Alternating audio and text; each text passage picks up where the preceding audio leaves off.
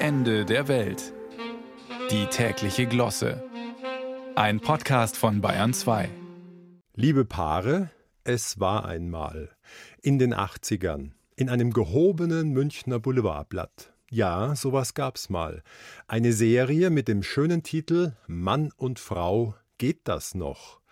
Eine Frage von zeitloser Schlichtheit und Tiefe denken doch sogleich viele an den kleinen Knollennasenmann, der einfach nur hier sitzen will, und seine aufgeweckte Gattin, die ihm, wie kann man's nett sagen, Vorschläge unterbreitet, nicht nur herumzusitzen.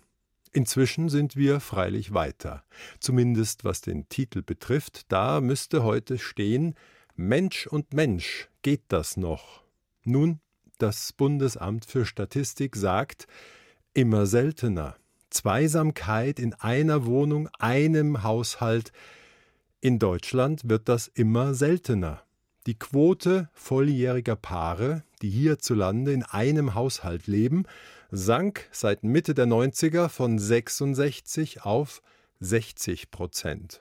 Freilich führt diese Versingelung, dieser Mangel an Bindungs- und Kompromissfähigkeit unweigerlich zu Wohnungsmangel Mai.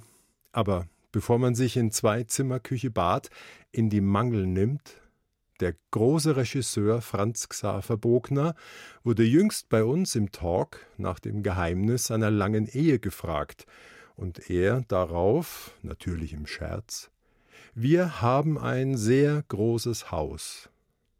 Kunstpause.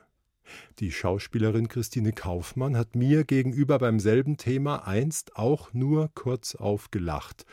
Ein Mann dürfe schon noch in ihr Leben kommen, aber keinesfalls mehr dauerhaft in ihre Wohnung. Und vor Tagen verkündete das einstige Supermodel Linda Evangelista Ich will niemanden mehr neben mir atmen hören. An dem Punkt, es gibt auch Frauen, die schnarchen. PS. Vor Jahren ging ein Prozess durch die italienischen Medien.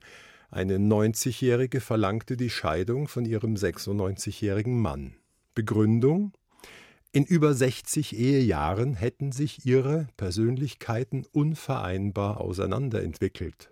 Der salomonische Richterspruch lautete Gut, ab jetzt getrennte Wege, aber in einem Haus. Ihm sei ein Umzug nicht mehr zuzumuten und er bekomme das Erdgeschoss. Paar Probleme dürften da geblieben sein. An der Stelle schauen wir nachdenklich auf den Adventskranz. Da flackern seit gestern zwei Kerzen. Traut, nebeneinander, unverrückbar festgenadelt, flackern, schmelzen langsam dahin auf engstem Raum.